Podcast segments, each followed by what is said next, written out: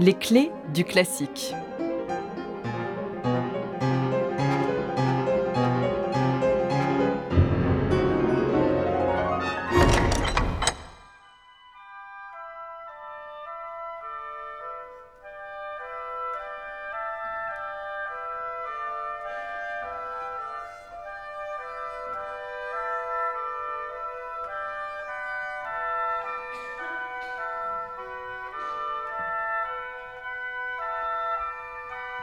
L'enfant et les sortilèges est le fruit d'une collaboration entre la romancière Colette et le compositeur Maurice Ravel. Concis, varié et mêlant tout type de musique, c'est un opéra à part, inclassable.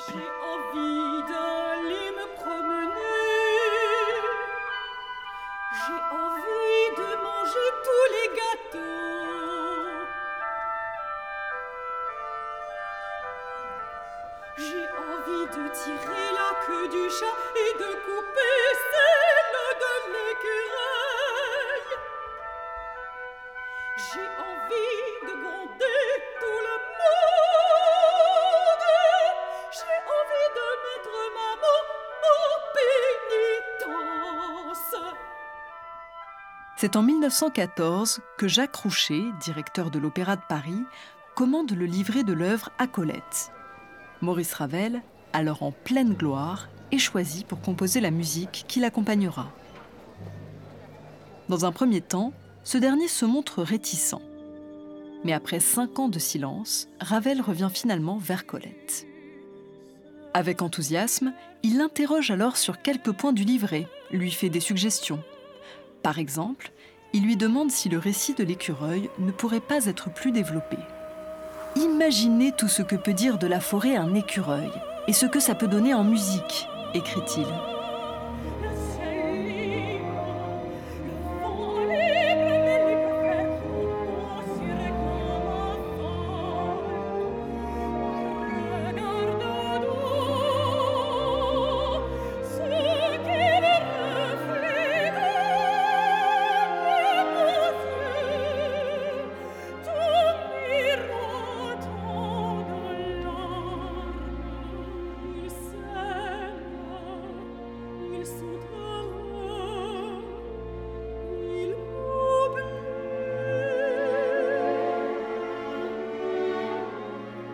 Toutefois, il faut encore s'accorder sur le titre.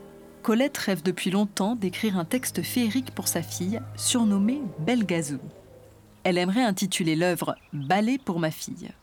Ravel, qui n'a pas de fille, se montre sceptique. On hésite. Ce sera peut-être pour une enfant, ou tout simplement l'enfant. Finalement, l'œuvre est éditée sous le titre L'enfant et les sortilèges. Sa création à l'Opéra de Monte-Carlo, en mars 1925, est un événement. Ravel est à l'époque considéré comme le plus grand musicien français et tout le monde attend l'œuvre avec impatience.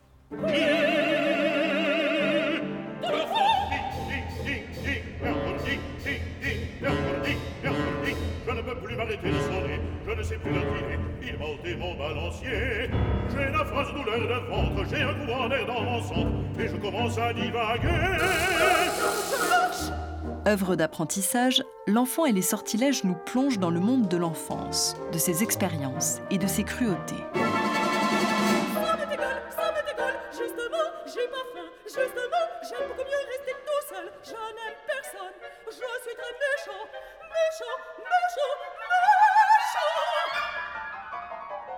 Le livret se découpe en deux tableaux, le premier dans la maison, puis le second dans le jardin.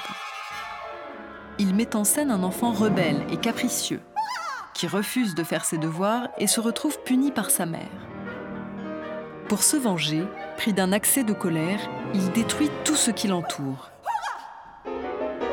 Il casse la théière, tire la queue du chat, met la pièce dans un grand désordre.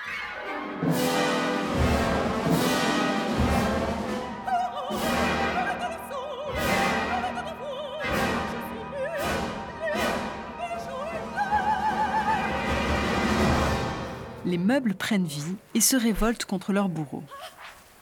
Dans le jardin aussi, les animaux reprochent à l'enfant de les avoir torturés. Et encore, qui sait? Et encore, qui sait? Mais dans la bataille, un petit écureuil a été blessé. L'enfant lui vient en aide, c'est un premier pas vers la sagesse. Fantaisie lyrique, L'enfant et les sortilèges mêlent tous les styles, de toutes les époques, de Bach jusqu'à Ravel. Elle emprunte à l'opéra italien, aux opérettes américaines, inclut des rythmes de jazz, de ragtime ou encore de foxtrot.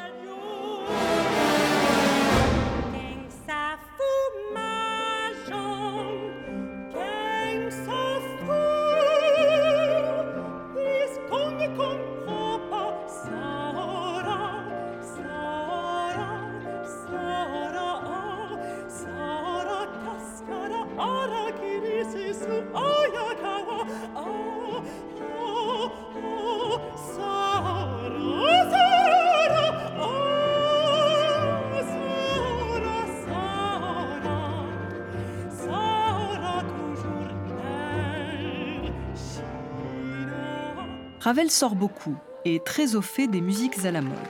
Et surtout, il l'aime pasticher. Par exemple, la scène du pâtre et de la pastourelle est un pastiche d'une chanson de la Renaissance. De même, si la scène de la princesse, accompagnée d'une unique flûte, frappe d'abord par sa pudeur, elle s'achève dans un grand épanchement lyrique digne d'un opéra de Puccini.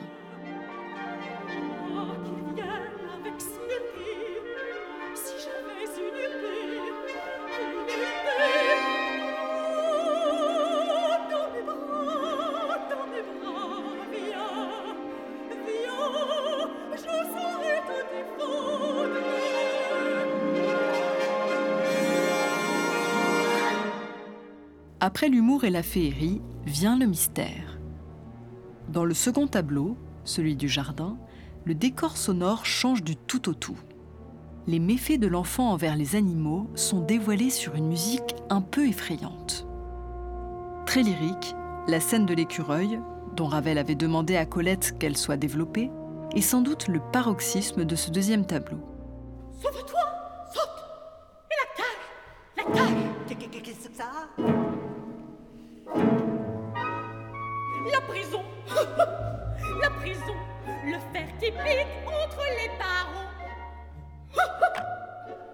Ravel termine l'écriture de la partition seulement cinq jours avant la création. L'opéra est présenté le 21 mars 1925 à l'Opéra de Monte-Carlo.